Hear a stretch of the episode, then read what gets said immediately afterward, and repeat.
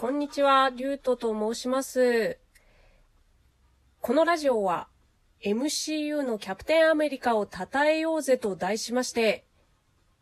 MCU 版のキャプテンアメリカの魅力を語るラジオでございます。今回はですね、魅力を語るというよりも一層、皆さんと一緒に、こう、映画を見れたらいいなと思いまして、まあ、10分刻みになってしまうんですけれども、これからファーストアベンジャーからですね、え、見ていけないかと、同時再生で見ていけないかっていうのを、ちょっと実験的に試してみたい回でございます。今から再生しますので、一緒に見ていただけたら嬉しいです。いいですか？いきますよ。スタート。はい。今から、パラマウントのロゴが出てきます。いやーちょっとうまくいくかわからないんで、ドキドキするんですけれども、同時再生できてますかね今、マーベルのロゴが出てきました。ちょっと、あのね、再生がこう、大幅にずれていないかどうかの確認のため、少し実況のようになりながら進めていきますけれども、どっちがいいですかね？なんかこう、ずっとベラベラ喋っている方がいいのか、それとも、無音の時間も作りつつね、映画を中心に見た方がいいのか、悩ましいところですよね。友達と鑑賞会するときは私結構静かな方なんですよ。映画をね、まず見てほしいなっていう思いがあるので、なんですけど、こう、せっかくラジオでやってるのにね、で、これを今一緒に同時再生していらっしゃる方は、おそらくもう、キャプテンアメリカを見ていらっしゃる方だと思うので、もし、ごめんなさい。あの、まだ見たことないっていう方、いらっしゃったら、今すぐこのラジオを止めていただいて、まずは普通にね、こんな雑音入れないようにしながら見ていただきたい。作品に集中していただきたいんですけれども。ね、あのもう、すでに見たことある方とだったら、どうなんでしょう。喋りながらでもいいのかなって思うんですけれども。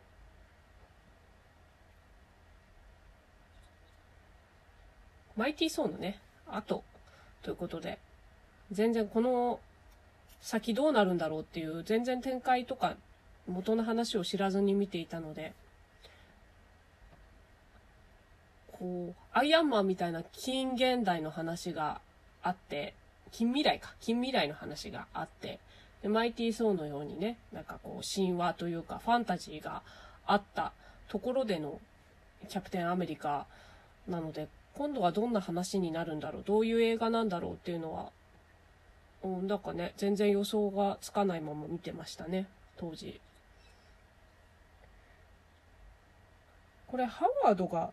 見つけられなかったのって、やっぱり、漂流しちゃってたから、なんか位置がつかめなかったとか、あともちろん氷ね、雪に覆われちゃって、わからなかったから、なんですかね。うん。なんか今、ジャンプで、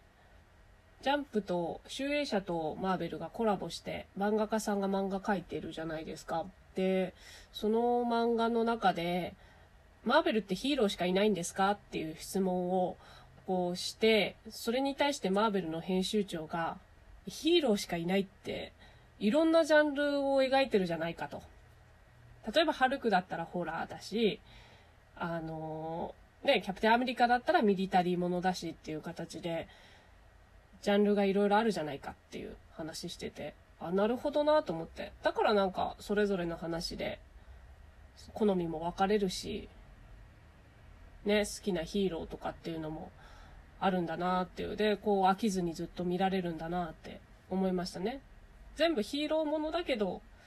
ヒーローものっていう一括りじゃないという映画シリーズだなと思いますね。今、1942年に行きました。4次元キューブをね。奪うべく来るところでございます。レッドスカルがね。ちょっと戻りますけど、さっきの、こう、縦、ね、見つけただけでこれはってみんながなるっていうことは、キャプテンアメリカの遺体が見つかってないっていうのももちろん有名だったってことですよね。この盾があったってことは、あの行方不明だった遺体の発見ではないかみたいなのがみんなの共通認識の中にあったってことかなっていう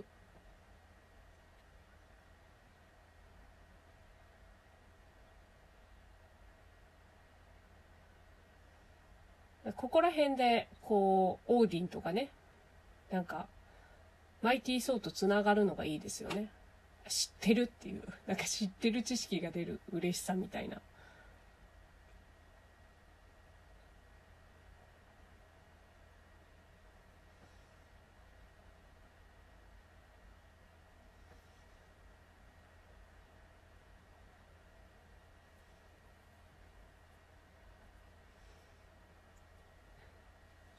この調子で見ていて、果たして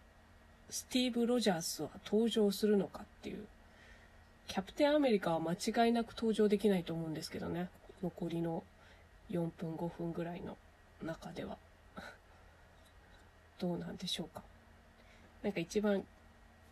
キリのいいところでね、多少短くても、キリのいいところ、キリのいいところで進んでいけたらなと思うんですけれども。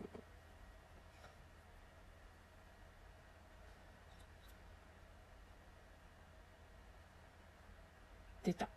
オーディン。コズミックキューブ、コズミックキューブって言ったり、4次元キューブとかって言ったり、もうなんかね、わかんなくなりますよね。で、マイティーソーンの時には、あの、ロキが使ってた、こうね、氷の巨人呼び出す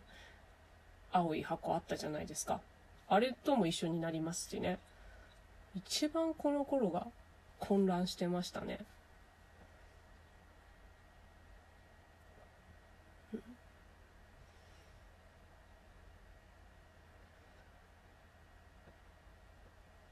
ナチスというかヒドラもね、いろんな機械があって、機械を発明してて、当時の最新のね、マシーンみたいなのをどんどんこう使ってくるんですけど、ちょっとやっぱりアイアンマンとか見てた後だと地味な感じがしますよね。ファーストアベンジャー、なんだろう、タイミングとしては絶対ここに挟むべきあのね、キャップが70年後に行っちゃってっていうところからのアベンジャーズっていうのはテンション上がるんですけど、それまでの作品がやっぱりアイアンマンがあって、まあ、ハルク、マイティー・ソーってあったところからだと、こう、戦闘シーンとか、という意味ではね、で、ファンタジーでもないしっていうところで、ちょっと見劣りしてしまうところがあって残念だなって思いますね。まあ、今こう、見返すほど好きなんですけど、映画としてはちょっと盛り上がりが少ない、山場が少ない映画になってしまってたかなっていう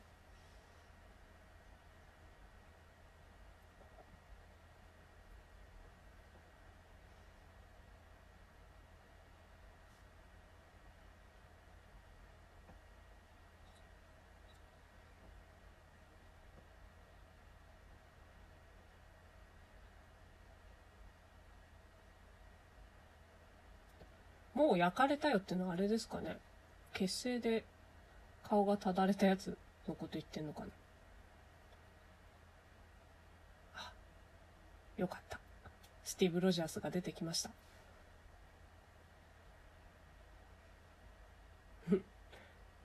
このガタイのね、まあ普通な男が兵隊になるの考え直したいのに、全然迷いがないっていうね。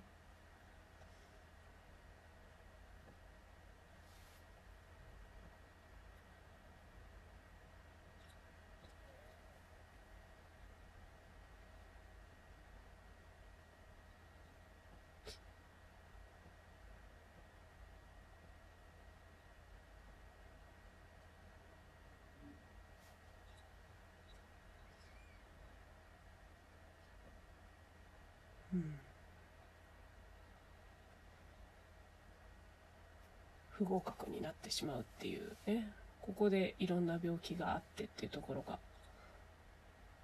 ストップしないとわからないんですけど。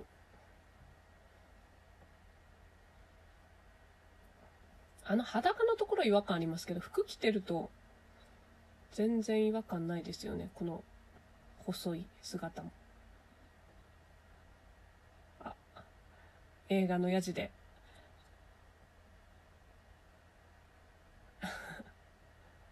ああ。いつの時代にもね、映画のマナー守れないやついますからね。ということでですね、ちょっと、締めも含めまして、この辺で一度締めたいと思います。えー、9分50秒ですね。あの、ちょうどスティーブが路地裏に連れ込まれる前まで、映画のシーンまでで 一回区切りたいと思います。はい、同時再生副音声ラジオいかがでしたでしょうか？ちょっとね、やってみて、皆さんとこのままですね、楽しいところ、ここがいいよね、みたいなところを共有できたらなと思います。はい、ここまで聞いてくださってありがとうございました。また一緒に映画を見ましょう。バイバイ。